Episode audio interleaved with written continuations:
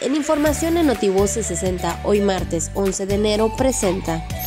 Durante la mesa para la construcción de paz y seguridad, pidió la gobernadora Laida Sansores San Román informar a productores de Yujaltum que pueden transportar hasta 300 litros de combustible siempre que comprueben su compra.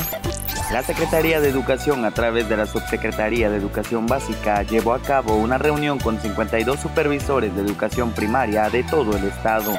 Para evitar el contagio del COVID-19, a partir del miércoles 12 de enero. Al viernes 11 de febrero del presente año, se activará la modalidad de asistencia escalonada para alumnos de todos los niveles educativos bajo un esquema voluntario de asistencia. Inicia Jornada Nacional de Vacunación contra COVID-19 para adolescentes de entre 15 a 17 años ya cumplidos en primera y segunda dosis de la marca Pfizer en municipios de Campeche, Carmen, Champotón, Calakmul, Chacán, Copelchen y Tenabo del 12 al 14 de enero. Notivoces 60.